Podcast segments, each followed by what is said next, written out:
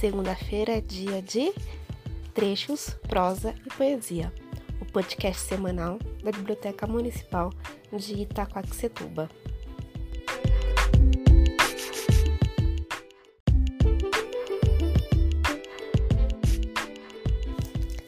Nessa semana, estamos com uma professora muito querida da nossa rede municipal de educação. Vamos conhecê-la?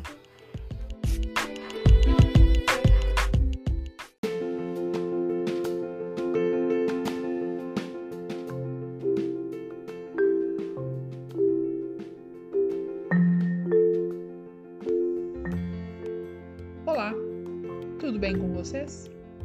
Meu nome é Sandra Santos e hoje eu vou ler um trecho de um texto de um poeta que eu gosto muito, Manuel de Barros.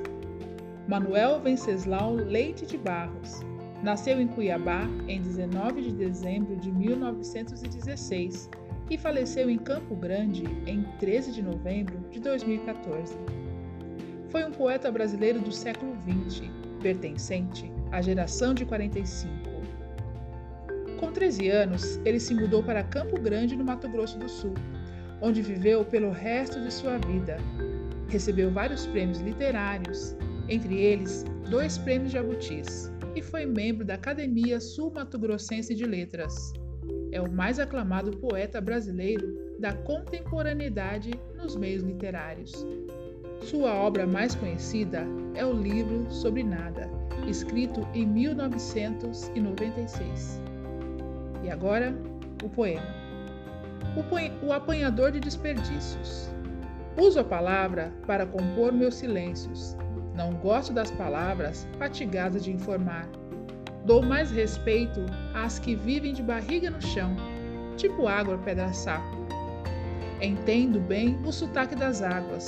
Dou respeito às coisas desimportantes e aos seres desimportantes. Prezo insetos mais que aviões. Prezo a velocidade das tartarugas mais que as dos mísseis. Tenho em mim esse atraso de nascença. Eu fui aparelhado para gostar de passarinhos. Tenho abundância de ser feliz. Por isso, meu quintal é maior do que o mundo.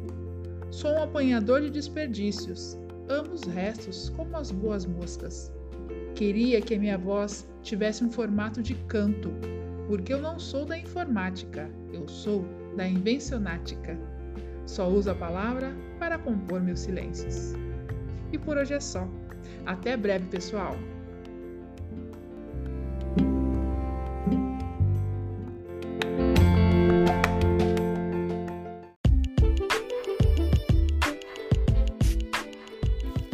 Sandra, gratidão pela sua partilha, por ter trazido esse autor, esse poeta tão querido e encantador.